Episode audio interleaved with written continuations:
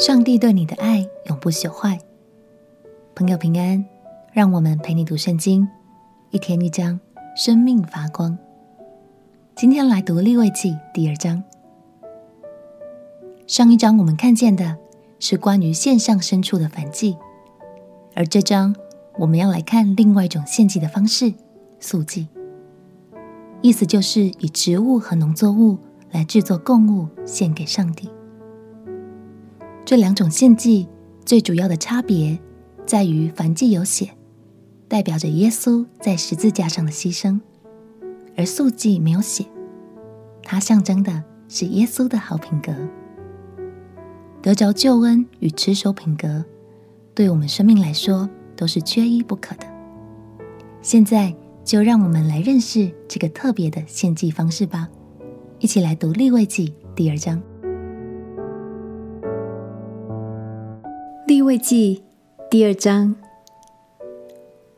若有人献素祭为供物给耶和华，要用细面浇上油，加上乳香，带到亚伦子孙做祭司的那里。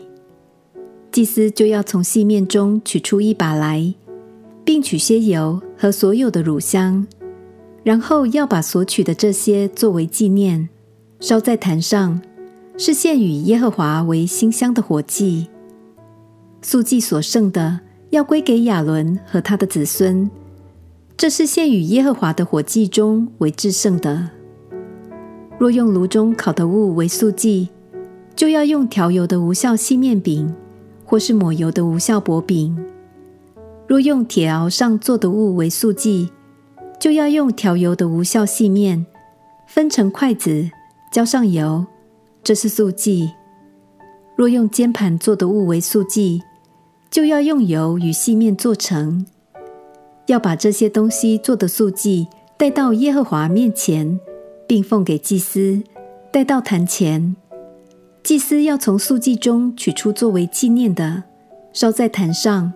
是献与耶和华为馨香的火祭，素祭所剩的要归给亚伦和他的子孙，这是献与耶和华的火祭中为至圣的。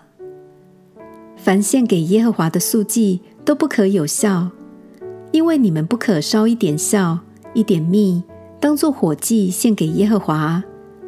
这些物要献给耶和华作为出手的供物。只是不可在坛上献为馨香的祭。凡献为素祭的供物，都要用盐调和。在素祭上不可缺了你神立约的盐。一切的供物都要配盐而献。若向耶和华献出手之物为素祭，要献上烘了的和穗子，就是压了的新穗子，当作出手之物的素祭，并要抹上油，加上乳香。这是素祭，祭司要把其中作为纪念的，就是一些压了的和穗子和一些油，并所有的乳香都焚烧，是向耶和华献的火祭。谢神，因为祭司不能拥有自己的牛羊和田产，所以他们有资格可以吃这些供物，而这些在神的眼中。都被归为至圣。另外还有个很特别的地方，就是这些供物都要加入盐来调和，这也有很特别的含义哦。